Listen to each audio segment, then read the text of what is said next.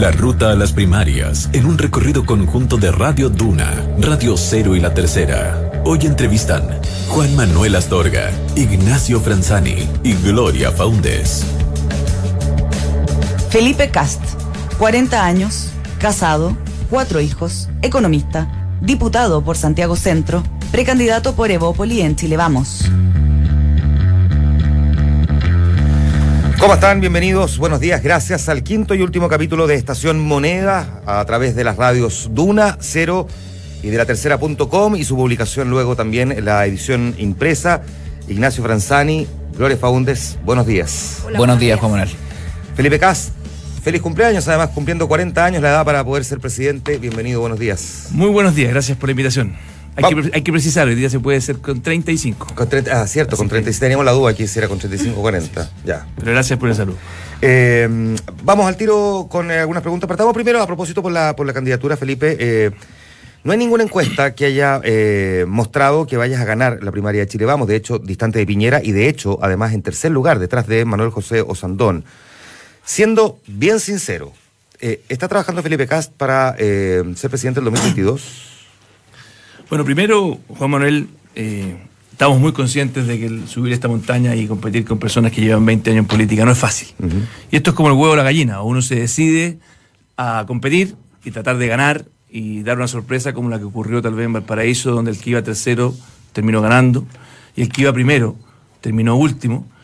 Eh, o finalmente se deja llevar por el inmovilismo, el no plantear ideas, el hecho de que mi candidatura tenga como eje central la fuerza de las ideas el tratar de obligar a la centro derecha a tener una reflexión más profunda, eh, tiene también ese objetivo. Por lo tanto, queremos ganar, estamos trabajando para ganar. Eh, increíble el entusiasmo que se ha ido sumando en la última semana, eh, por diversos motivos, por los voluntarios, en parte por algunas presentaciones que hemos dado en televisión. El día lunes en Televisión tuvimos una posibilidad de mostrarle a mucha gente que no conocía de Bópoli, no conocía nuestro proyecto, pero hasta, la, hasta, la, encuesta del viernes, perdón, hasta la cuenta del viernes en, CEP te muestra muy distante de Manuel José Andoni y de Sebastián Piñera. Por eso te estoy diciendo, eh, creemos que las primarias nos van a dar una oportunidad tremenda cuando tengamos debates, cuando tengamos eh, una serie de espacios para poder mostrarlo, incluso hoy día mismo, para que mucha gente se vuelque a que el 2 de julio no solamente tienen que elegir eh, a un candidato presidencial, que es muy importante, sino que también qué tipo de centro derecha quieren para Chile. Si quieren una centro derecha más parecida a la que ya conocemos, o si quieren tratar de buscar una centro derecha más reformista, más liberal, que busque un sueño de justicia, que sea capaz de enfrentarse al Frente Amplio con una idea de justicia, no simplemente diciendo queremos volver atrás. Ahora, em, si uno toma la misma encuesta eh, CEP, tú eres el candidato que aparece de los tres de Chile Vamos con mayor evaluación negativa, tienes un 36%, Piñera tiene un 35% de evaluación negativa y Osondón tiene un 23%. Y al mismo tiempo eres el que tiene la peor evaluación positiva, 23%, 22% por ahí Piñera tiene 35 positivo y Osondón 40%. ¿Por qué crees que te evalúan mal? Siendo la CEP la más de todas las encuestas en lo que estoy diciendo los políticos. Primero también se te olvidó decir que el candidato, el candidato que uno de los que más aumentó en evaluación positiva también fui yo en el último tiempo. Y probablemente tiene que ver con las primarias. O sea, el aumento en evaluación positiva, cuando nos empiezan a conocer, cuando de repente empiezan a decir, mira, no sabía que lo que era Bópoli, no sabía quién era Felipe Cast. Eh, y eso tiene que ver con un muy bajo conocimiento. De los tres candidatos, soy el que tiene menor conocimiento. ¿Lo confunden? ¿Lo confunden con José Antonio, cree usted? Quizás haya algo de eso también. Pero te quiero decir que si tú te das cuenta, los cuatro puntos de aumento en evaluación positiva coinciden en un 100% con los cuatro puntos de aumento en conocimiento. Eso significa que todos los que nos han ido conociendo evalúan positivamente lo que estamos haciendo. Ahora, pueden evaluarlo bien, pero aún así ni siquiera alcanza el 1% en esa misma encuesta. José, eh, Manuel José Andones tiene un 5,4% y, y eh, Carolina Goche tiene 2,1% y está detrás de, de ellos. ¿Por qué? ¿Qué le pasó a Felipe Cast que parecía venir con, ese, con ese impulso, por lo menos así se presentaba, y aún así no figura en la encuesta? Te insisto, Juan Manuel, al contrario, nosotros hace seis meses no existíamos. todo esto ha sido crecimiento, es un partido que acaba de existir. Si tú compites con personas que tienen 99% de conocimiento, si tú compites contra personas que tienen 80% de conocimiento, todo esto es pura ganancia, es puro entusiasmo, es pura gente que se está sumando con mucha fuerza. De hecho, eh, esta encuesta que tú mencionas, no, por ejemplo, no incluye el episodio del día lunes donde pudimos presentarle a muchas personas por primera vez nuestro proyecto político, en un programa que se llama Aquí está Chile, que realizó Chilevisión y, y CNN. El entusiasmo que se generó después cuando vieron nuestras propuestas ha sido brutal.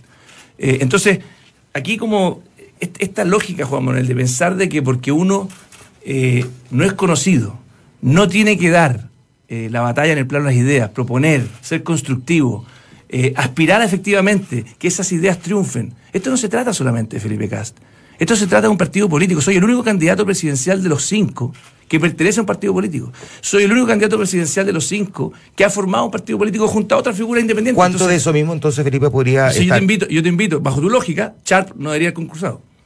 No, no, no. Bajo, bajo tu lógica. Ya, pero, no es mi, pero un indicador. La no, encuesta, no, es que no es, es que te Felipe, no es mi lógica, es la lógica de la encuesta. Yo te estoy preguntando a partir de la tú encuesta. estás bas- basándote en un supuesto de que, en el fondo, dado que las encuestas son adversas, eh, de alguna manera no vale la pena hacer el esfuerzo. Yo creo que sí. Ni, ni nada más yo, creo- lejos. yo creo que yo creo que las primarias son el espacio y me habría encantado. Nada más lejos que mi pregunta. Bueno, Entonces vuelvo a la pregunta original. Si te pregunto si tú te estás presentando candidato para, para ser. Para ganar. no, para ser candidato del 2022 no, y hacerte conocido no, ahora. para ganar ahora. Lo mismo que hizo Char en Valparaíso queremos hacerlo nosotros ahora. Y por lo mismo te estoy respondiendo que las primarias son el espacio para tener debates. Y a mí lo que me indigna es que hayan otros candidatos que no se atreven a debatir. ¿Tienes un cálculo de cuánto vas a obtener en la primaria? Espero ganar.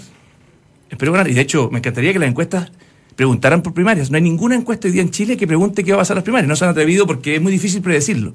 Todas las encuestas que tú mencionas son encuestas de menciones espontáneas, que tienen muy poca capacidad de predecir qué va a pasar en las primarias. En el caso de los debates, obviamente a nosotros nos ayudaría mucho tener más debates para poder mostrar el sueño país que tenemos. No hay más debate las por quién, quién no quiere debatir ahí. bueno, los otros dos candidatos no quieren debatir. Sebastián Piñera quiso dos, máximo. Y a Osandón nos han invitado en cinco oportunidades a debatir los dos y no ha estado dispuesto, no se atreve a debatir conmigo. Felipe, ¿no sientes que la falta de apoyo a tu candidatura tiene que ver con que la gente no, no entiende o no sabe cuál es tu domicilio político? Es decir, eres de Chile Vamos, pero recoges el programa de Ricardo Lagos. Te disfrazas de mujer para apoyar sus derechos, pero votas en contra de la, de, la ley de aborto, digamos. ¿Cuál es tu domicilio conocido? ¿Eres, ¿Eres un tipo de derecha?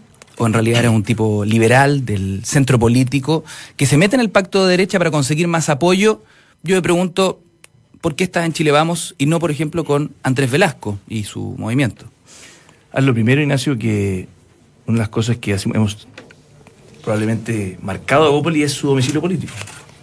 Nosotros creemos que la centro derecha tiene que eh, lograr modernizarse.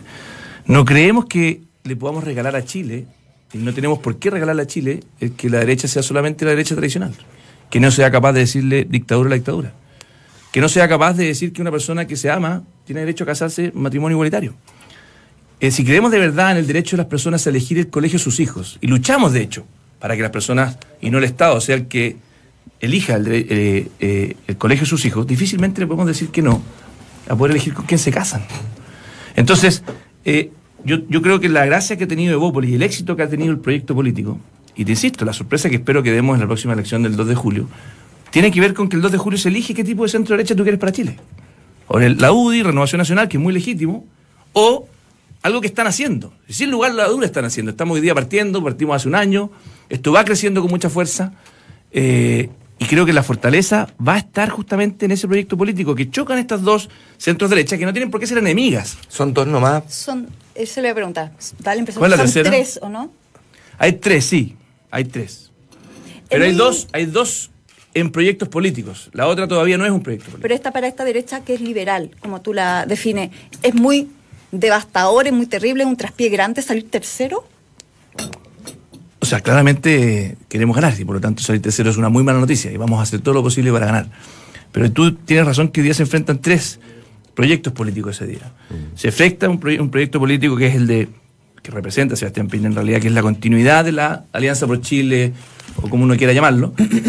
Está Evópoli, que busca quebrar de hecho el muro de Berlín entre Allende y Pinochet. Y tú tienes razón, Ignacio. Eh, me encantaría que Andrés Velasco estuviera acá. Nosotros creemos que ese mundo no tiene por qué estar excluido de esta coalición. Y sería mucho más sano para Chile que no solamente tuvieses una relación 80-20, donde 80% es la derecha más tradicional y 20, por ejemplo, la derecha más liberal. Yo aspiro a que logremos un 50-50 en un horizonte no muy lejano. Y eso es parte de este trabajo. Eh, y les insisto, no estamos inconscientes de que es difícil ganar la elección. Pero dennos el derecho a tratar de competir. Es como cuando uno se, se enfrentó, se enfrentó al Chino Río en su primer partido con, en, en un partido con, con personas que tal vez estaban en el ranking mucho más arriba y le ganó. Entonces nosotros estamos también trabajando para poder dar una sorpresa. Y te insisto, ¿nos ayudaría mucho que tuviéramos más debates? Sí. ¿Nos ayudaría mucho que los otros candidatos se atrevieran a debatir con nosotros? Sí, eso ha ocurrido muy poco. Pongámonos en ese lugar, pongámonos que en el lugar de que Felipe Cast efectivamente gana. ¿Cómo vas a hacer con los otros dos partidos con los que tendrías que obligadamente gobernar, ¿no? Que son amplia mayoría frente a Opoli y que rechazan tus proyectos, proyectos como el matrimonio igualitario con posibilidad de adopción o la ley de identidad de género. ¿Qué tienes en común que tienes que ver, por ejemplo, con Pablo Longueira, Iván Moreira, Jaime Orpiz? Bueno, creo que hay bastante en común, paradójicamente. Hay en común la visión, y no solamente con ellos, con Andrés Velasco e incluso en alguna medida con Lagos. Hoy día la, división ideológica en Chile ya no es, y obviamente en esas materias no va a estar de acuerdo con ellos, y no voy a votar igual que ellos, y voy a, buscar acuerdos políticos con otros sectores para avanzar en lo que yo creo. O sea, no voy a tratar de, hacer un camaleón de que cambia de opinión porque está con ellos. Pero hay una tremenda unión, eh, Ignacio, entre quienes creemos que el motor del desarrollo en Chile son los emprendedores eh, versus quienes creen que el Estado es el motor del desarrollo. Y el Frente Amplio creo, que tiene una gran virtud. Sinceró una izquierda genuinamente de izquierda. Sinceró el hecho de que el debate ideológico en Chile es real. Permitió que nos volviéramos a hacer preguntas complejas. Y yo creo que Bópoli y mi candidatura para ese debate ideológico que está viviendo Chile, para ese Chile post-transición, estamos mucho mejor preparados que Sebastián Piñera y que Manuel José Sondón. ¿Qué está ofreciendo el Frente Amplio, perdón, que, que Evópoli podría no estar ofreciendo lo suficiente como para que Jackson, Boric o Beatriz Sánchez estén recogiendo esos niveles de aceptación, de seguimiento, que hayan tenido esta, esta capacidad para eh, eh, aglutinar a un segmento y particularmente joven, pero no solamente joven. ¿Qué ofrece el Frente Amplio que no están ofreciendo otros sectores políticos o que no está ofreciendo Evópoli? Yo creo que claramente el populismo siempre vende. Y yo creo que hay una eh, pulsión populista en el Frente Amplio tremenda, cuando no son capaces de decirte quién, a quién va primero en la fila cuando cualquiera que marche le dicen tenemos recursos para todo, cuando no son capaces de presentarte un presupuesto nacional para planificar qué vas a, qué vas a hacer y qué, cuánto te cuesta, eso es vender humo. ¿Y tú crees que la gente comulga con ruedas de carreta todavía? ¿Cómo? ¿Y tú crees que la gente comulga con ruedas de carreta todavía? no, yo te digo, el populismo todavía es un, es un tema muy real y no solamente la izquierda, también a veces... La derecha, también a veces, también a veces hay populismo en la derecha. Eh, y yo cuando veo a Manuel José Sandón subiéndose al carro a la gratuidad universal en la universidad, veo una pulsión populista también. Entonces, claramente el debate de las ideas es muy importante. Cuando yo me enfrento a Mayol en un debate hace poco, el único que ha debatido los cinco candidatos conmigo se ha atrevido Alberto Mayol en Canal 13. Y le pregunté tres veces, ¿tú no crees que fue una inmoralidad poner a los universitarios que marchan primero en la fila y no poner a los niños del Sename? No poner eh, las pensiones de los adultos mayores. Al final hoy día lo que está ocurriendo es que la política se está arrodillando frente a los grupos de presión. Y eso es una inmoralidad porque cada vez que tú pones primero en la fila a un universitario que te marche y le das la gratuidad, en lugar de tener un sistema solidario, donde el, universitario estudia sin pagar, pero cuando sale le devuelve la mano al país por 10 años, con lo cual tú mantienes incluso el derecho de que nadie se quede fuera de la universidad por no tener recursos. Estamos conversando con eh, Felipe Cast, candidato presidencial de Evópoli, precandidato de Chile Vamos. Felipe, te puedo pedir una precisión sobre el tema de la educación, porque eh, se ha entrado en una, en una cierta confusión y probablemente va a ser, eh, va a ser útil que nos, nos este punto. Tú has dicho que eh, no, no vas a tocar la gratuidad que ya se ha asignado, pero que la que tú asignarías en caso de ser presidente llevaría a que los estudiantes tengan eh, financiamiento del Estado, pero luego devuelvan el 10% de su sueldo durante los siguientes 10 años. Así es. Eh, tú, cuando dices que no vas a tocar la gratuidad, ¿te refieres a los que ya se les dio el crédito o te refieres a los deciles a los que ya se les comprometió de aquí en adelante? Es solamente a los que ya se les dio. Es, es por el derecho adquirido de que ya el Estado de Chile en un minuto el que salga a la universidad, perfecto. pero, los que, vienen a futuro en esos deciles van a sumarse al sistema solidario que yo planteo. Si alguien del cuarto decil Así es. accede al financiamiento, va a tener que devolver después. Así es. Perfecto. Felipe, ¿qué tiene de solidario que miles de alumnos que van a empezar su vida laboral eh, lo hagan completamente endeudados? Porque en el fondo este proyecto solidario de financiamiento en educación termina convirtiéndose en eso, ¿no? es, lo más solidario que puedes hacer, Ignacio, porque cuando tú no haces lo que yo te digo, eh, está generando una injusticia tremenda. Y es que estás dejando que personas que tienen hoy día eh, pensiones de 110 mil pesos sigan teniendo pensiones de 110 mil pesos. Estás logrando que personas que están esperando una operación de salud se mueran esperando esa operación de salud. Por lo tanto, esta fantasía, esta venta de humo de pensar de que cuando gasto un peso en una cosa, no le estoy diciendo que no, a otras inmoralidades porque, que, son urgencias sociales, eh, es tremenda. Entonces, ojo, Ignacio, cuando yo te digo de que vas a lograr que todo estudiante que quiera estudiar va a lograr hacerlo y que después le devuelva la mano al país, es lejos lo más solidario. Si los universitarios son el grupo más privilegiado de Chile. Las personas que vienen al Sename, los niños que pasan por el Sename, son los menos privilegiados de Chile. Entonces, la política se trata de elegir quién va primero en la fila. Y eso se trata del liderazgo que hoy día creo que necesitamos, pero con una teoría de justicia, no simplemente con, en forma antojadiza. Para nosotros en el Neopólis, ¿qué significa una sociedad justa? Igualdad en los niños. Por eso el plan eh, acceso universal a la educación inicial es nuestro caballo de batalla. Es como la gratuidad de Bachelet en la universidad, para nosotros es el acceso universal en la educación escolar, preescolar, inicial, y de calidad, porque además, si no es de calidad, está demostrado de que puedes incluso aumentar las brechas. Entonces, eh, acá hay un sueño de justicia que pone a los niños primero en la fila, a los invisibles primero en la fila, y que requiere un carácter muy importante, porque hoy día lo que ocurrió es justamente lo contrario. La clase política empezó a tenerle susto a los grupos de presión. Susto. Y hay un libro muy bueno de Mario Weisburg que se llama Cambio de Rumbo, y en su página, creo que era 113, tal vez me equivoque el número, dice, espero, espero, lo dice hace cuatro años atrás, antes de que llegara Michelle Bachelet al poder Espero que no avancemos en gratuidad universal porque sería una inmoralidad si primero no resolvemos toda esta lista de problemas sociales que todavía Chile tiene y que como no marchan, están completamente invisibles. Disculpa, hablemos un poco de los contrincantes. Esta semana se puso eh, sobre la palestra el tema de las competencias para ser presidente. ¿A usted le parece que Manuel José Sandón está capacitado para ser presidente de Chile? Yo creo que no, por eso quiero que voten por mí. Y respecto al presidente Piñera, eh, usted dijo que él tenía el desafío de poner una muralla china entre estos conflictos o potenciales conflictos de interés. Eh, a la luz de las eh, propuestas que... A la luz de las propuestas que se puso nervioso en el presidente Piñera. a la luz de las propuestas, ¿usted cree que él sí estableció esa muralla china? Yo creo que sí. Yo creo que él ha hecho un esfuerzo sobrehumano de tratar de avanzar en esa dirección. Espero que lo implemente en forma real, pero los anuncios que ha hecho me parecen bastante razonables. Esta es una primaria de cartón, como usted dijo en algún minuto, se estaba quejando hace, hace poco rato de que no hay debate. Yo creo que desgraciadamente se ha ido convirtiendo en una primaria con muy poca instancia de debate y tiene características de ese tipo. Eh, yo creo que fue bien lamentable que no tuviésemos un debate en la Araucanía, ha sido bien lamentable que, que no haya disposición a poner las ideas. Parece que algunos creen que la política es solamente el arte de ganar elecciones. ¿Se refiere al presidente Piñera? A los dos y no al espacio para poder tener una reflexión profunda en el plano de las ideas. Yo valoro que por lo menos haya estado dispuesto a debatir en dos oportunidades este Piñera, pero la verdad que me parece completamente insuficiente. Y es más, creo que se equivocan aquellos que creen que el, argumento que daban era no nos queremos prestar para el fuego amigo. Sí, claro. ¿Ustedes me han visto caer en el fuego amigo en, los últimos seis meses? Pero que el problema no es usted, pues, es Osandón, que además dijo que no va a respetar el resultado de la primaria que él no vota por Piñera. No, pero si Santón un día dice una cosa, el día dice otra, dice que se va a salir de las primarias, dijo que está en RN, se salió de RN. Ha sido bien. Felipe Cast, si pierde la primaria, ¿se pone a trabajar por la campaña del ganador? Por supuesto. Aunque sea Manuel José Santón. Aunque sea Manuel José Santón. ¿Y qué significa en la práctica trabajar por el candidato ganador? ¿Qué significaría trabajar? Debo decir, con, con, más dificultad, pero es mi compromiso. O sea, no voy a militar en algo, eh, en algún partido político en el cual esté Manuel José Santón, pero mi compromiso dentro de una primaria es la palabra empeñada está ahí.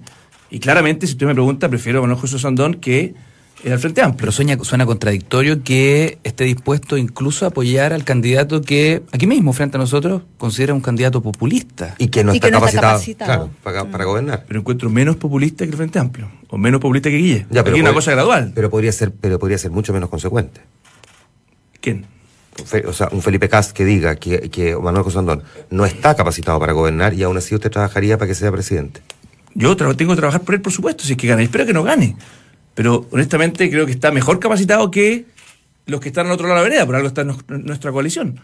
Pero no me pidan que eh, lo haga con entusiasmo. No, me cuesta Manuel José Andón, bastante más que Sebastián Piñera. Eh, eh, Felipe Cast ha dicho varias veces que tú no tienes problema en, denominar dictadura al gobierno de Pinochet, que es una dictadura. Déjame preguntarte si, como otros candidatos lo han planteado, tú cerrarías Punta Peuco y le retirarías los beneficios que obtienen en términos de pensiones a quienes están condenados por violación a los derechos humanos. No, yo creo que no. Yo no cerraría Punta Peuco.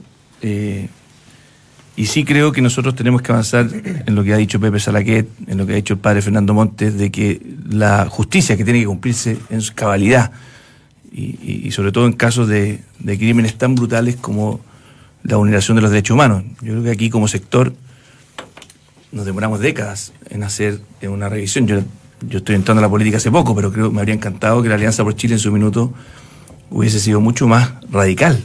Y creo que le habría incluso permitido ganar una confianza de la ciudadanía eh, bastante más grande si es que eh, el tema de los derechos humanos se hubiese enfrentado con más decisión hace 20 años atrás, no gradualmente por goteo, como desgraciadamente ha ocurriendo. Hoy día ya hay más consenso, hoy día ya... Pero aún está el debe, cree usted, su sector. Yo creo que estuvo al día hace 20 años. Hoy día, afortunadamente, siento que hay una cierta, consistencia. Ya no hay, no he visto algunas excepciones de políticos de centro derecha que ignoran eh, la gravedad o que minimizan la brutalidad. Felipe, de los hechos, la presidenta de uno de los partidos con los que es socio de Bópoli, Jacqueline Fernández de la UDI, eh, habla de gobierno militar, dice que se, se, les ha pasado la mano en los cuestionamientos y los ha ido a visitar a Punta Peuco. Es su socio eh, con quien eventualmente gobernaría. Está bien, lo que te quiero decir es que yo no he visto a nadie que, como lo hacían antes, que piensen que eran inventados las violaciones sistemáticas. Ya, pero eso hace como 15 años que no pasan. Por eso te estoy diciendo. Creo que hoy día hay una evolución en la centro derecha. Creo que hoy día hay un grupo de personas que ya no dice lo que decían hace 20 años atrás. Y mi punto es que creo que perdimos mucho tiempo.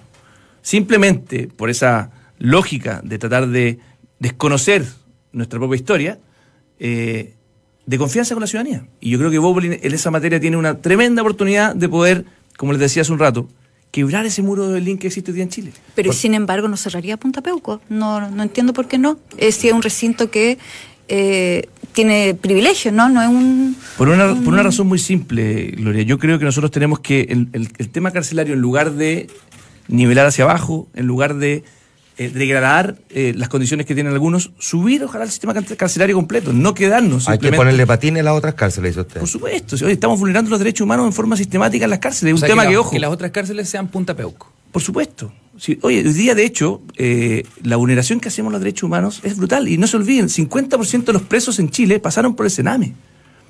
Es algo que nosotros no nos damos cuenta. Nosotros vaciamos, de hecho, las clínicas psiquiátricas. Hay un estudio que se está realizando ahora que demuestra de que en la medida en que fuimos vaciando las clínicas psiquiátricas se empezaron a llenar las cárceles. O sea, en el fondo reemplazamos la ayuda psiquiátrica a personas con salud mental por cárceles. Y ahí yo creo que también tengo una diferencia probablemente con la típica respuesta de la derecha de creer que simplemente mano dura nos va a permitir solucionar un problema. Una persona que tiene un problema de salud mental severo, por mucha mano dura que le pongas, eh, no va a lograr, no va a lograr dejar de delinquir. O una persona con adicciones severas, como lo que está ocurriendo en muchos barrios. Hay 80 barrios de Santiago tomados por los narcos, donde no entra carabineros, donde nuestros jóvenes los están capturando. ¿Dónde están las clínicas de rehabilitación en Chile? Déjame volver, perdón, mm. déjame volver un punto atrás. Tú dices, no cerrarías Punta Peuco, pero la pregunta también incorporaba si le restaría beneficios como, por ejemplo, las pensiones que están recibiendo, esos uniformados que están condenados por violación a los derechos humanos. Yo creo, Juan Manuel, y lo insisto, aquí la, la, lógica de buscar eh, justicia, eh, creo que tenemos que tener, ser muy cuidadosos de no transformar esto en una búsqueda de, de una lógica que finalmente no permita hacer justicia de buena manera.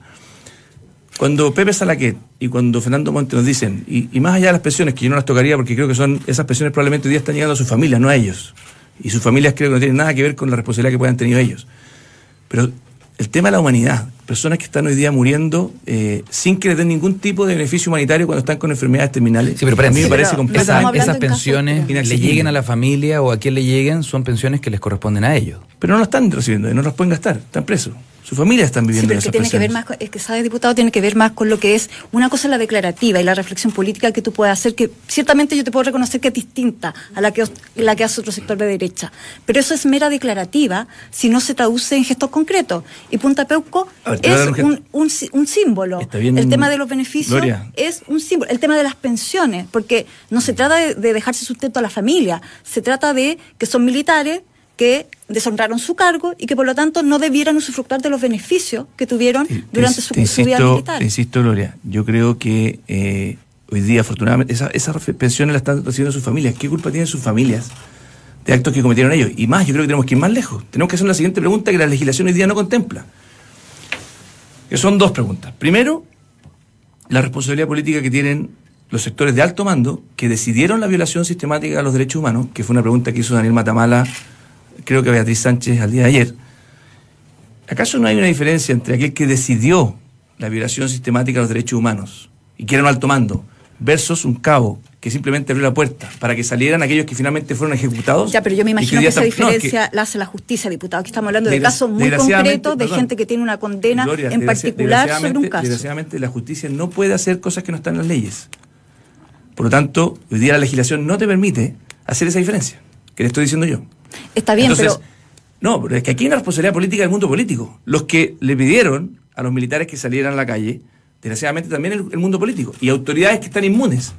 O sea, tenemos que preguntarnos también No, pero me está diciendo que las autoridades políticas son las responsables de las violaciones sistemáticas a los No. derechos humanos que hicieron eh, ciertos militares. No, la derecha, ¿de eso me está diciendo diciendo? responsabilidades políticas y militares. O sea, dentro de los militares hay quienes ordenaron, y de hecho, como el presidente de Bópoli, por primera vez desde que volvimos a la democracia, hice una declaración cuando falleció Manuel Contreras y logré la firma del presidente de la UDI, logré la firma del presidente de RN, la firma del PRI, para hacer una condena brutal a lo que había sido estos militares que vul- vulneraron los derechos humanos de forma sistemática.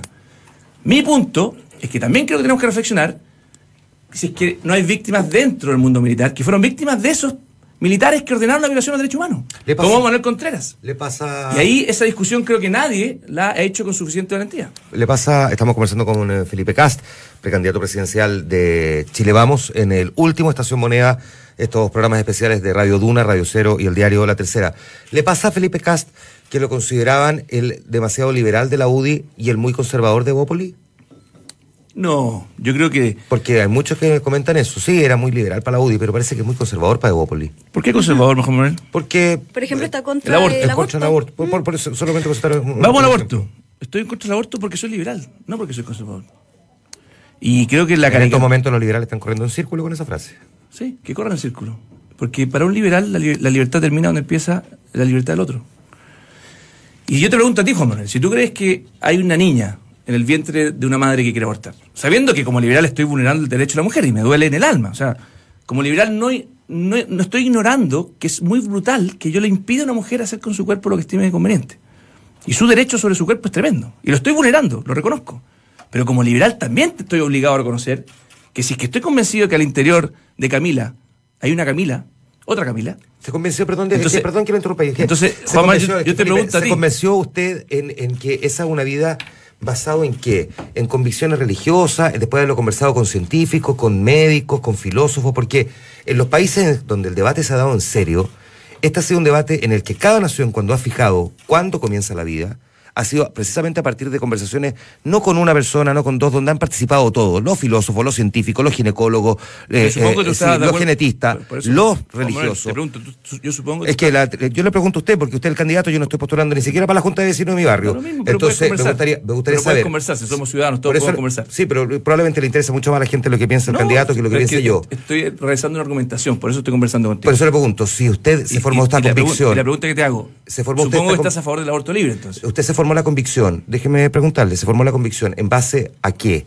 ¿En base a alguna conversación con alguna de estas personas? ¿En base solamente a su propia convicción por lo que ha leído? ¿En base a su convicción católica o cristiana? No, en base a mi convicción de, científica de que al interior del vientre hay un- una persona, un ser humano, tú puedes pensar distinto y es legítimo. Y la gracia de la democracia es que podamos pensar distinto. ¿Que la vida comienza entonces exactamente cuándo? Cuando en la, en la concepción, por supuesto. Es decir, cuando el óvulo es fecundado. Así en es, ese acto. Así es. Y por eso creo que es muy importante que tengamos eh, políticas de adopción, que tengamos la píldora del día después, que tengamos una serie de eh, eh, herramientas para que no vulneremos el derecho más básico la libertad. Si ser liberal no significa estar dispuesto a vulnerar la libertad del otro.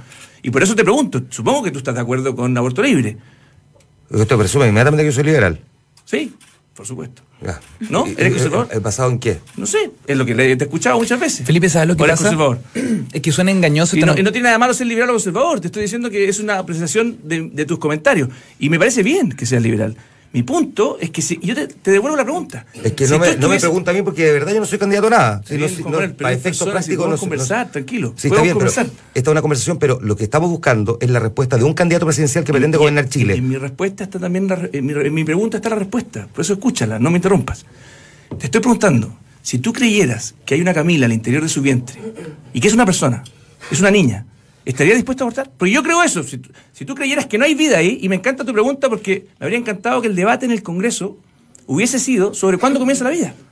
Cosa que ni siquiera tuvimos, porque tú dijiste muy bien, los países serios, cuando aprueban el aborto, la primera pregunta que se hacen es cuándo comienza la vida.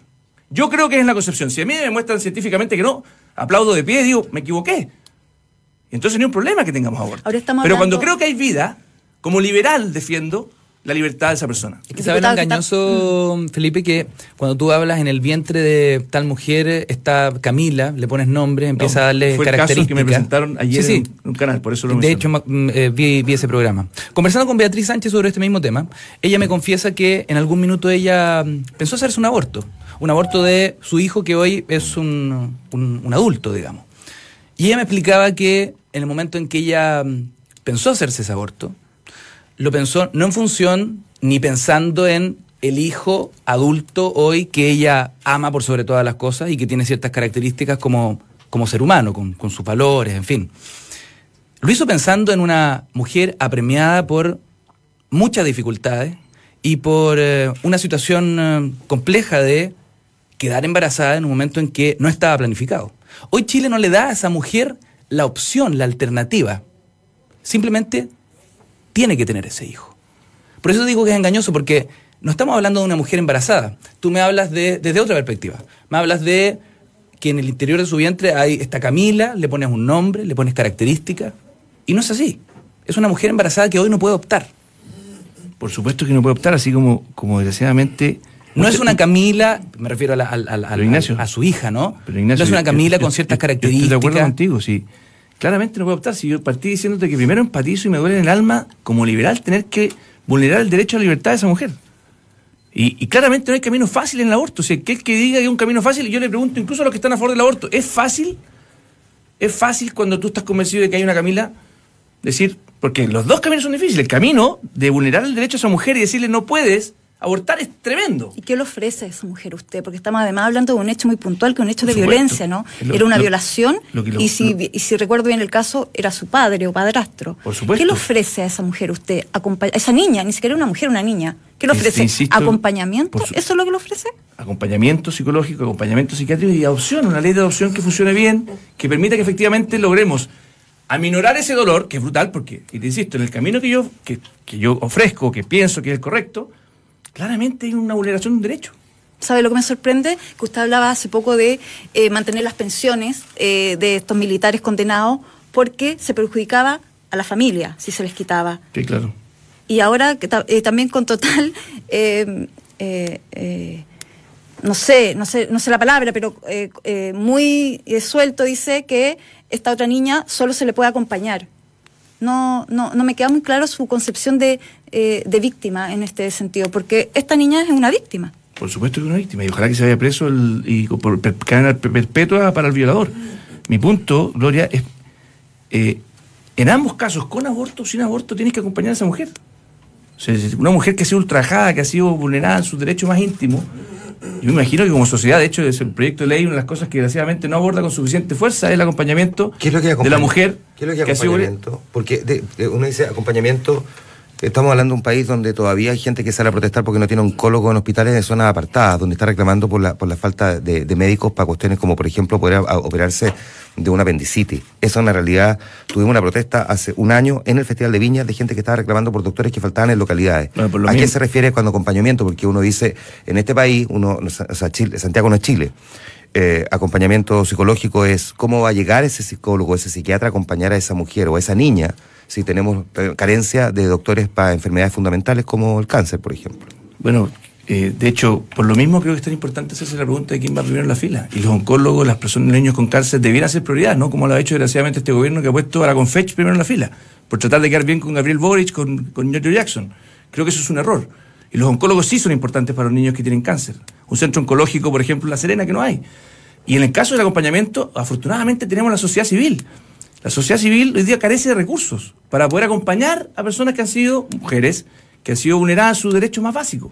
¿A usted Entonces, no es lo mismo, diputado, que eh, la, la opinión pública en su gran mayoría esté de acuerdo con este proyecto y en particular con el tema de la causal en caso de violación? Por supuesto que no me da lo mismo, Gloria, y vivo en una democracia donde si es que eventualmente soy presidente tengo que respetar las leyes que se aprueban en el Congreso.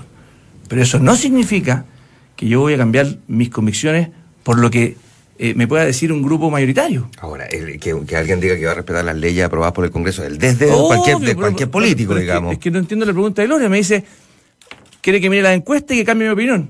Yo no soy así. No, no, me Yo no miro las no. encuestas de decir están a favor del proyecto de aborto y cambio lo que pienso. No, no, Yo no me- argumento con ideas. No se parece. Y si el día de mañana. No me refiero a que cambies de opinión. No, pero eso me dijo re- usted, po. No me refiero. ¿A usted no le existe- molesta? No, me dijiste. Sí, no, ¿no me le digo que si no le molesta? hace ningún sentido, si, Bueno, pero no es la única cosa. Yo, estoy de acuerdo, yo estoy si en no- contra de la gratuidad y la gran mayoría está a favor de la gratuidad. Yo actúo en política por convicciones, no por cálculo electoral. ¿Es terrorismo lo que hay en la Araucanía, Felipe Cast? Es terrorismo. ¿Y cómo habría que reaccionar frente a ese terrorismo? A ver, pero espera un poco. ¿Por qué es terrorismo? Porque intenta infundir temor, porque cuando uno quema vivo a dos ancianos, eh, si es que hay algo que pueda generar temor en un lugar, dos ancianos inocentes eh, que estaban en su casa, yo te pregunto a ti, ¿qué le falta para hacer terrorismo? Te lo pregunto porque el Departamento de Estado de Estados Unidos, país que sabe de terrorismo, además del Comité de Derechos Humanos de la ONU, coinciden en que los hechos en la Araucanía, violentos, incluso criminales, no ostentan el carácter de terrorista. Además de miles de turistas que visitan la zona cada año, eh, chilenos y extranjeros, me extraña que, siendo una zona eh, asolada por el terrorismo, eh, sigan, digamos, visitando la... A ver, tú pusiste un adjetivo adicional, que está eh, asolada, como si no hubiese ningún espacio de paz en la Araucanía. Hay muchos espacios de paz. Pero que hay actos terroristas, hay actos terroristas. De hecho, el gobierno acaba de invocar la ley antiterrorista y me parece correcto que lo haya hecho. ¿Es mala la ley antiterrorista en Chile? No, yo creo que se hizo un avance importante en el gobierno de Sebastián Piñera cuando eh, se dieron algunas garantías también en los procesos. Había, antes era aún más sesgada en el plano de no dar un proceso eh, judicial que dé garantía a ambas partes, creo que se mejoró bastante. Ahora, eh, si mm, lo que se está viviendo en la Araucanía es terrorismo, ¿cuál es su origen? ¿Qué es lo que lo está provocando? ¿Y cómo se resuelve más allá de la aplicación de la ley antiterrorista? Bueno, aquí hay un problema político, que sin lugar a duda está, y por lo mismo nosotros proponemos enfrentar ese problema político con mucha eh, decisión. ¿Cómo? Ofreciendo cupos parlamentarios a los pueblos originarios para que tengan representación de liderazgos positivos y no que los violentistas sean los que se atribuyan la representación de un pueblo mapuche que es completamente pacífico. Porque si tú no enfrentas, enfre- enfrentas el problema político que tenemos, no tienes al final cómo canalizar esa, completa indignación de muchos eh, miembros del pueblo mapuche que se sienten completamente invisibilizados. Y la por eso la mejor forma de enfrentar ese descontento es potenciando liderazgos mapuches positivos. No al lugar la demanda de autonomía que ellos plantean, ¿no? Lo que pasa es que la autonomía no hay que tenerle, eh, hay que entenderla bien. Autonomía, por ejemplo, para que exista, exista el Consejo de Pueblos, es una cosa, a la cual no tengo problema y está en mi programa de gobierno. Autonomía como para decir la Araucanía es nuestra y por lo tanto aquí... Autodeterminación no. No, por eso te estoy diciendo, hay que tener mucho cuidado con, con los términos. La autonomía de tener un Consejo de Pueblos que le dé cierta orgánica política a la organización de los pueblos originarios, financiada con recursos públicos, ningún problema. Distinto es decir, vamos a partir el país en dos, este territorio completo es nuestro. Eso no estoy de acuerdo. ¿De qué cuota estamos hablando? Porque planteaba cuota para el tema de la representación mapuche. Nosotros ¿De qué estamos- estamos hablando en un parlamento que tiene que, bueno... a- 155 diputados. Va a tiene. Va a Estábamos- subir. nosotros estamos planteando que al menos por dos periodos eh, tengamos al menos 12 escaños reservados para los pueblos originarios, con un padrón paralelo. Ah, eso le iba a preguntar. Es un ¿Cómo padrón- se es elige? un padrón- es un padrón- uno elige, para no votar en ambos lugares, qué padrón participas. Y eh, más encima de esto se nos ocurrió aumentar el número de parlamentarios, que yo encuentro que es completamente eh, un error, voté en contra. Por lo tanto, hoy día ya tenemos esos aumentos de escaños que están ahí, a la vuelta de la esquina. Sería ideal si pudiéramos tomar eso y transformarlo en esto, en un espacio para que todo ese descontento, ese problema político de invisibilización de nuestros pueblos originarios puedan tener un cauce político en el Congreso. Ya que hablamos de, de lo que está pasando más allá de, de Santiago, ¿es partidario de crear nuevas regiones? Eh, Ñuble viene planteando hace rato esta necesidad, por ejemplo. La verdad que nosotros, en, el- en la propuesta que tenemos, eh, creemos que tenemos que avanzar hacia una lógica de cuatro macroregiones y que las provincias sea la, la- la institucionalidad orgánica relevante. ¿Por qué la provincia? Te pongo el caso de Arauco, te pongo el caso de Ñuble, que tú no lo nombras. Son provincias que son, tienen identidad propia y que sienten que la autoridad dentro de la región está completamente lejos. Ahora, si me preguntas, ¿fue un acierto eh, esta idea de crear regiones como la de Valdivia y la que están pe- pensando hoy día en Ñuble? Creo que es un error como se está diseñando, porque es más burocracia sin necesariamente más beneficios.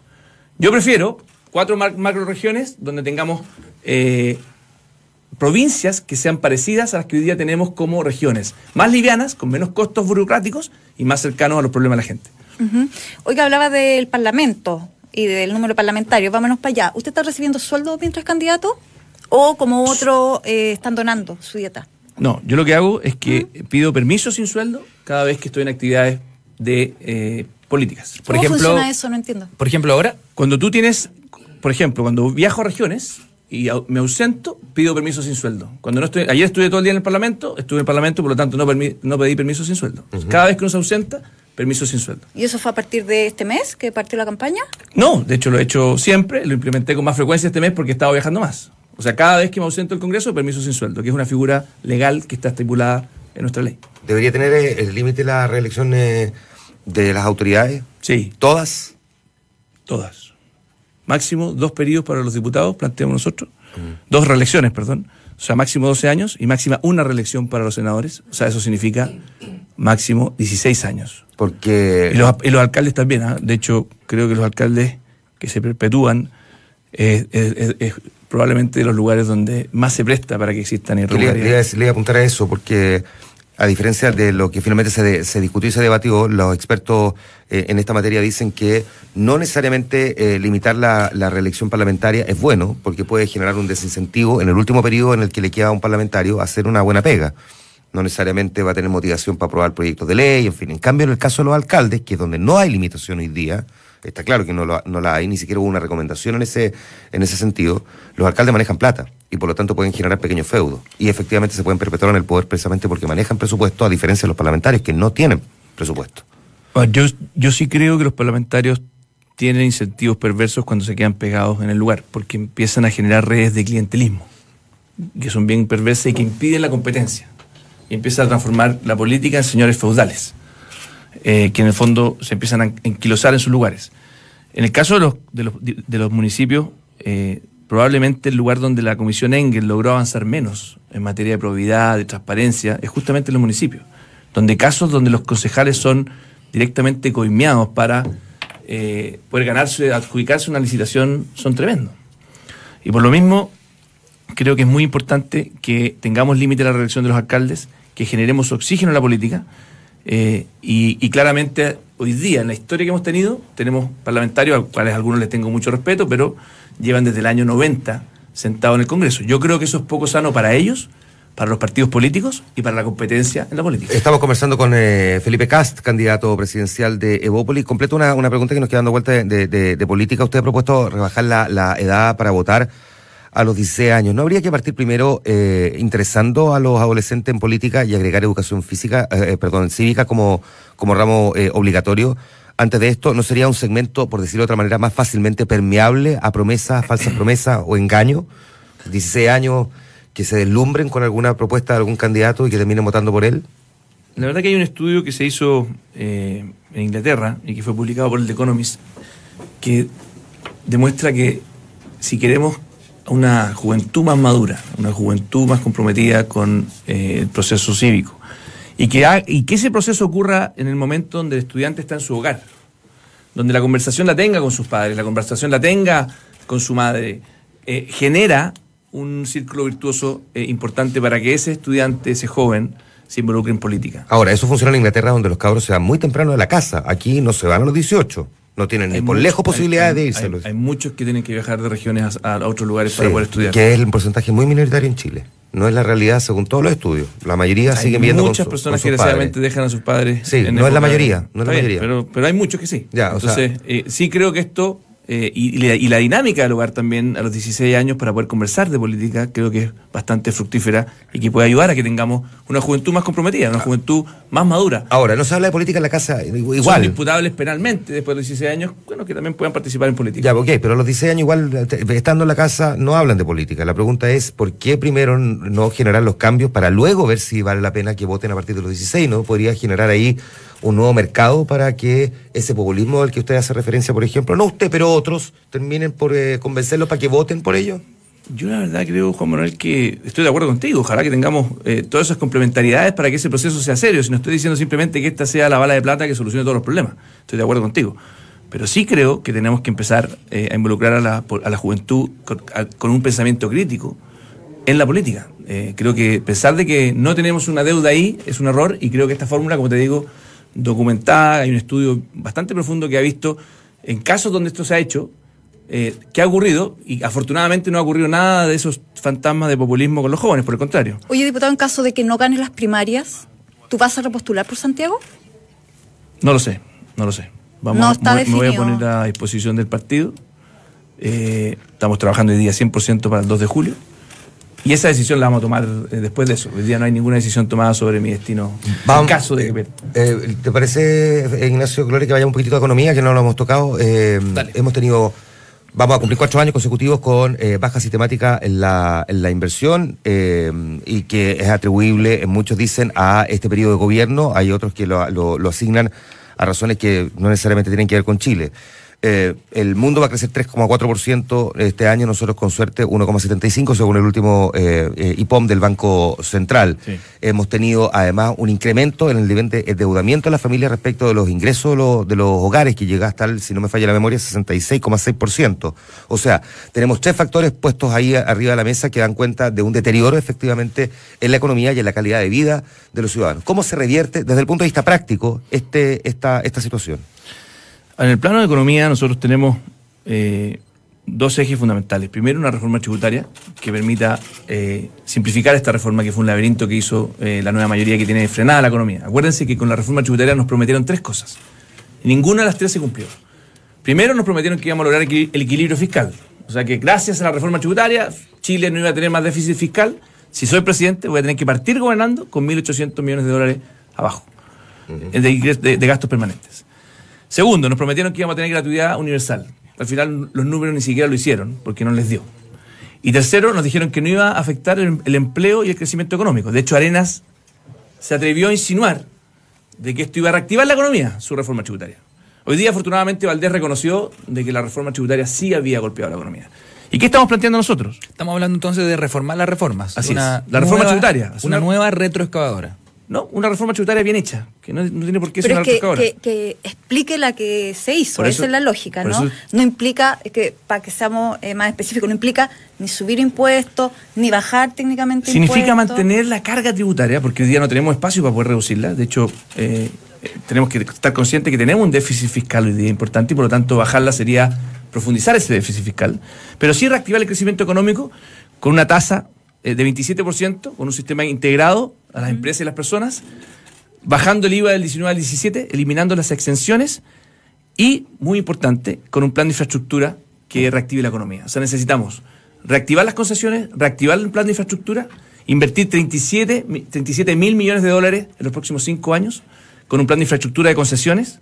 Acá la nueva mayoría se equivocó brutalmente al menospreciar las concesiones. Las concesiones son una herramienta que tenemos para reactivar la economía y por lo tanto la sumatoria de una reforma tributaria que simplifica la economía, una plan de infraestructura que permite reactivar efectivamente Solamente la para que claro, la reforma tributaria es para simplificar la que tenemos, pero no para recaudar más Esa era. de lo que se mantiene, mantiene nuestro La- equipo económico La misma recaudación. La misma recaudación. No busca más plata. No busca más plata, no. No busca que es plata. la misma plata, pero de otra manera. Y que permite reactivar el crecimiento económico. En el fondo, con una, sí, una, una política tributaria simplificada, permite reactivar el crecimiento económico. Y eso que bien parecido a lo que hizo en su minuto, o que propuso, que nunca se implementó, Marco Enrique Minami en su primera campaña, asesorado por, por Fontaine, cuando planteaba la idea del impuesto plano, que permitía efectivamente reactivar la economía. Ahora- no, como, no como la que tenemos hoy día, que desgraciadamente es un laberinto, Es la donde los emprendedores que no tienen recursos para tener un asesor tribu- tributario son los que al final salen perdiendo. Fuera- Las grandes empresas que tienen grandes asesores tributarios permiten navegar. Ya, pero fue la este reforma tributaria, Felipe Cast, lo que produjo este frenazo en la inversión en estricto rigor o eh, otras cosas, como por ejemplo la reforma la reforma laboral. Porque La uno- laboral probablemente es la más perjudicial de todas. Digo porque uno podría haber tenido ya internalizado la reforma la reforma tributaria, sobre todo con el tiempo que ha pasado, y por lo tanto las empresas ahora están decidiendo, eh, eh, digamos, frente a este nuevo escenario complejo y que, y que la verdad cuesta un poco entenderlo, hay que mirarlo con un diccionario chino mandarín, pero finalmente uno ya más o menos entiende cómo es la reforma tributaria. Y por lo tanto las empresas la pueden tener internalizado, sin embargo no, la tienen, no tienen internalizado esta reforma laboral. Eh, Por lo tanto, ¿cree que de verdad se reactiva la, la inversión solamente cambiando la reforma tributaria o hay que meterle mano también a la laboral? Nosotros en la laboral también le metemos manos. Y lo que pasa es que la reforma tributaria es fundamental porque la simplificación de la reforma tributaria es lo que va a permitir liberar la energía de los emprendedores, que hoy día están completamente agobiados porque eh, tienen un sistema que es un laberinto, no entiende nadie. Y la laboral tenemos que movernos a otro sistema. Si piensa tú que el 98% de los cargos como un cajero bancario van a estar destruidos de aquí a 10 años más. El, el 30% de todos los puestos de trabajo que conocemos se van a desaparecer con los robots del futuro, en, en- en siete años más. Entonces, si no somos capaces de entender que la reforma laboral tenía que, lejos de rigidizar y hacerse como pensando en los años 60, pensar, hacerla pensando en el futuro, ¿y, y qué es lo que nosotros planteamos? No significa matar a los sindicatos, todo lo contrario.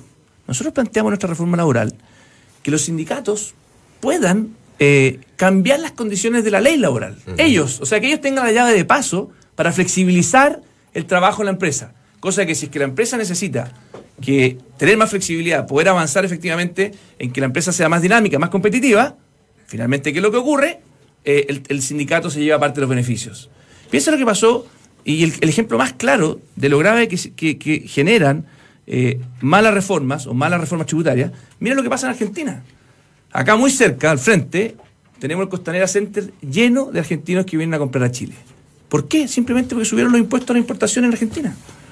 Entonces, pensar de que cuando nosotros subimos los impuestos no se generan efectos, no se generan eh, incentivos eh, perversos y que no tiene impacto en nuestra economía, es simplemente taparse eh, el sol con un dedo. Ahora, eh, esa, esa reforma que usted está planteando... eh, Laboral. sí, laboral, tiene beneficios para el emprendedor. ¿Cómo se resguardan los derechos de los trabajadores?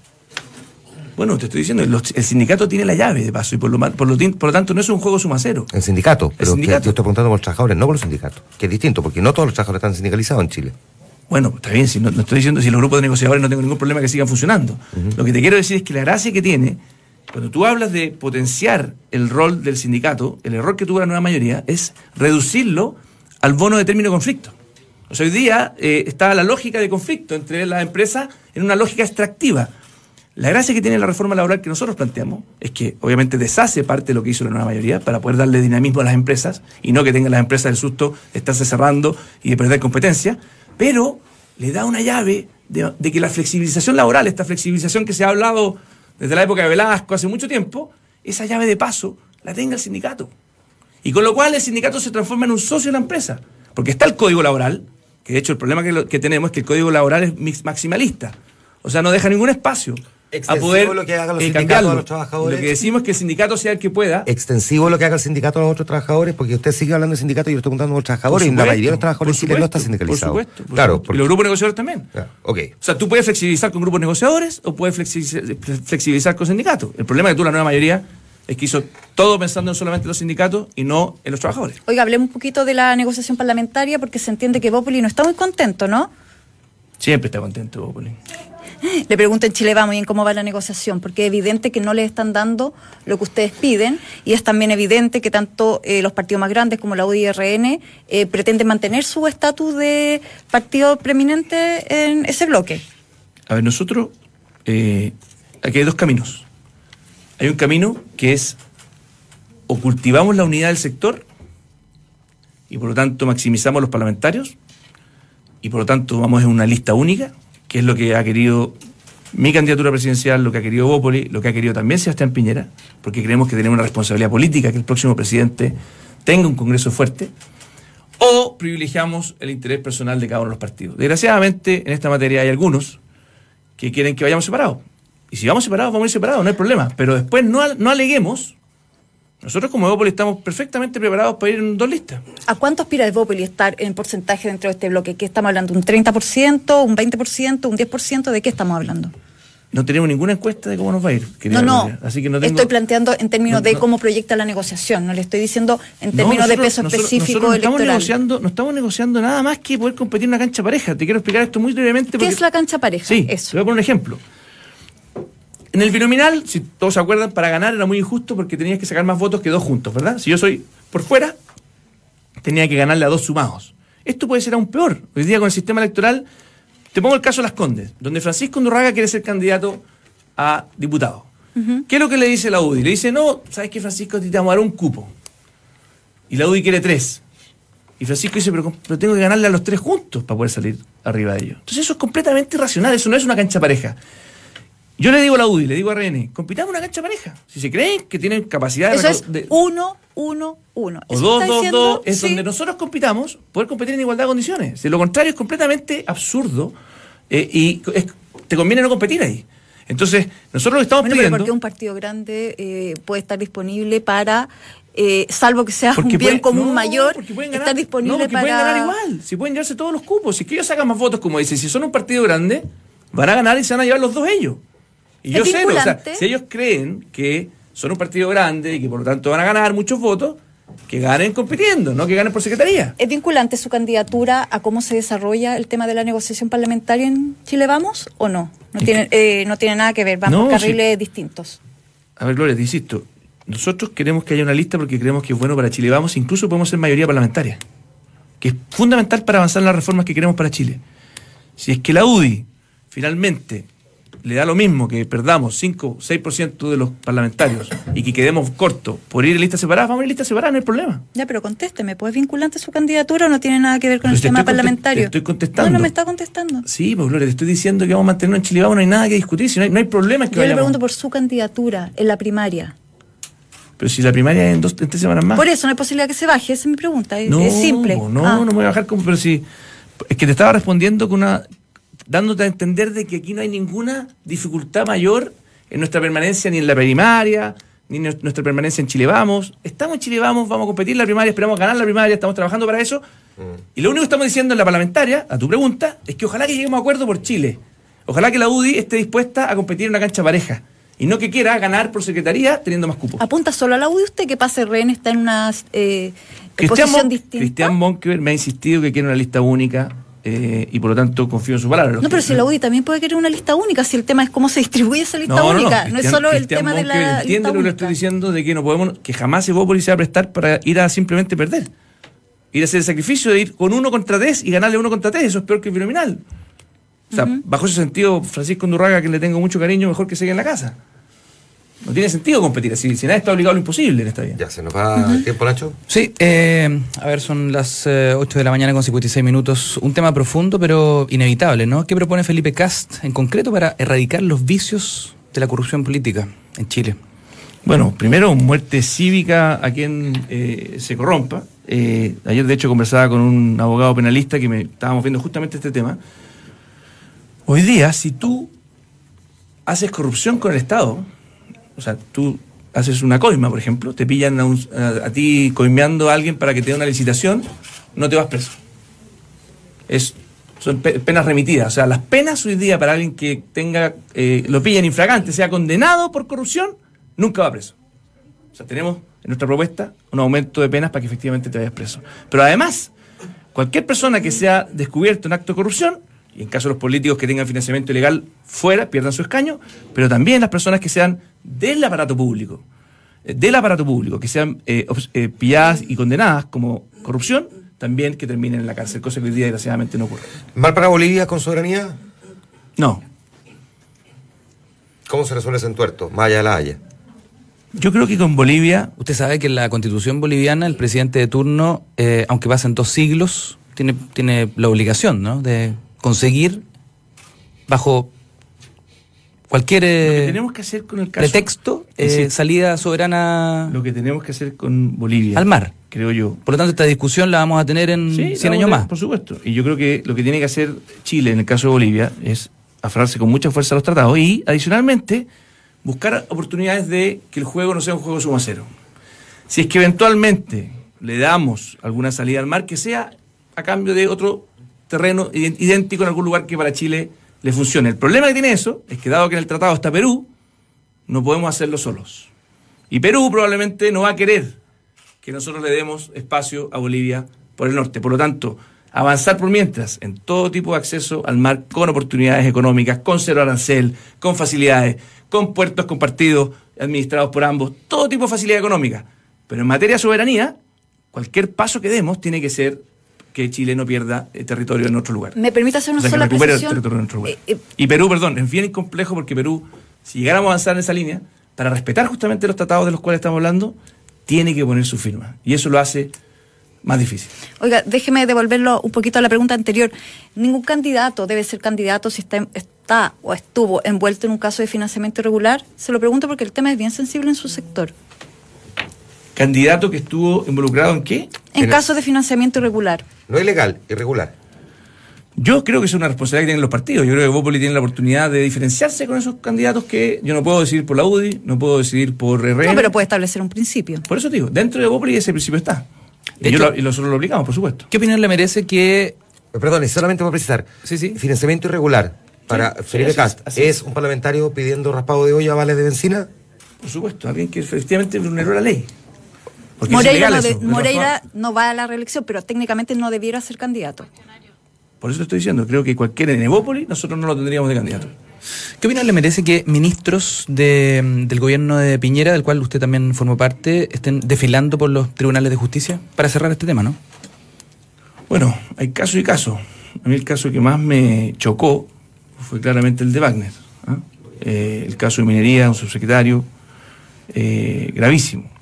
Y la justicia tiene que hacer su Aquí yo creo que ojalá tengamos la justicia con rapidez, despeje todos los temas, porque lo que le hace muy mal a la política es tenerlo, como tú dices, desfilando. Ojalá que estos procesos sean rápidos y con condenas o finalmente con absolución de, que, que se perdonen, que finalmente no hizo nada malo, pero lo- el peor que tenemos hoy día es caso es que tenemos a muchos políticos y tenemos de- desgraciadamente también a personas como el diputado Hugo Gutiérrez, que ocupa el sistema judicial como una herramienta política. Yo creo que eso, lo que ha hecho Gutiérrez con Piñera, me parece completamente condenable.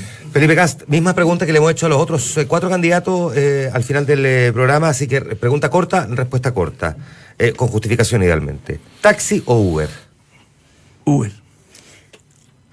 ¿Por? Por Básicamente porque eh, creo que en esta materia tenemos que, y obviamente hay que legislarlo, y ojalá que los taxistas también eh, se sumen a la lógica de Uber y que tengan acceso a las nuevas tecnologías. Lo que hay que pensar en el bienestar de los ciudadanos. Y hoy día, sí, claramente, no creo que la- ningún gremio eh, deba estar por encima del interés ciudadano. jornada laboral de 45 o de 40 horas.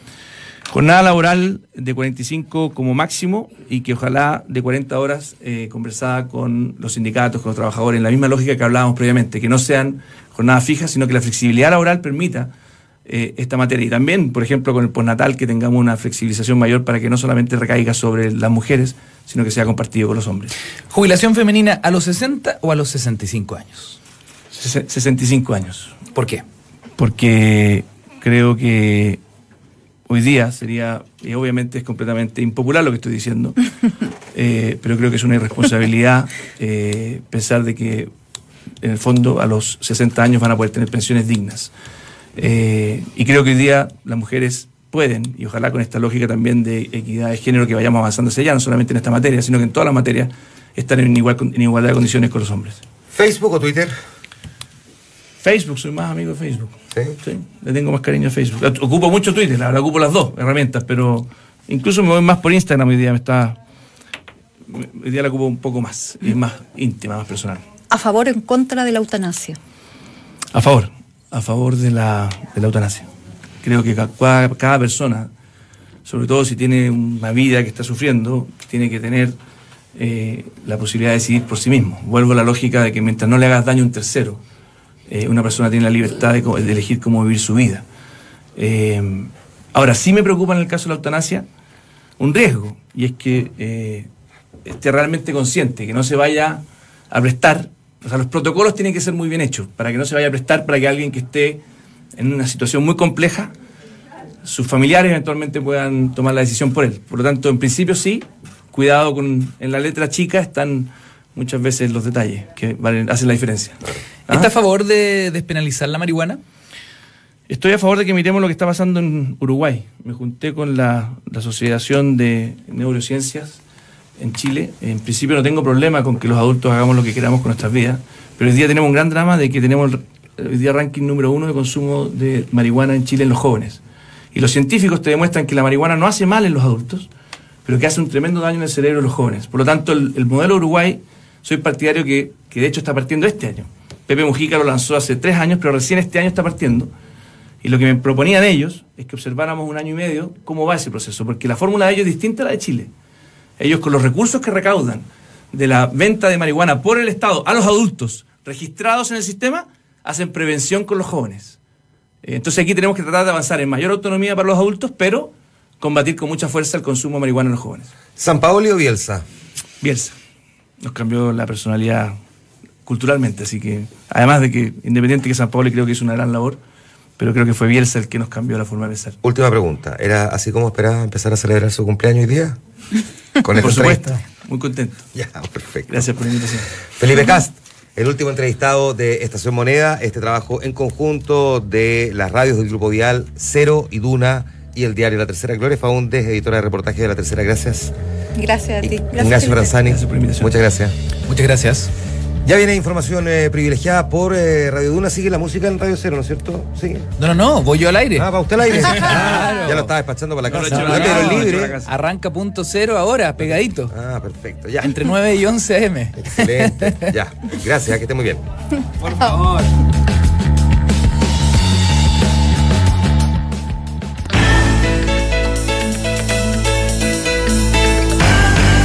Agradecemos a los auspiciadores del programa Hablemos en Off, Banco BBVA, AFP Habitat, Juntos Mejoramos tu Futuro, ICERT Chile, Cámara Chilena de la Construcción, Volvo, Innovation Made by Sweden, Consorcio, Tu Vida es lo que nos mueve, La Rein Vial, Inmobiliaria Socobesa, Leasing Operativo Hertz, Elige Todo, Elige Movistar.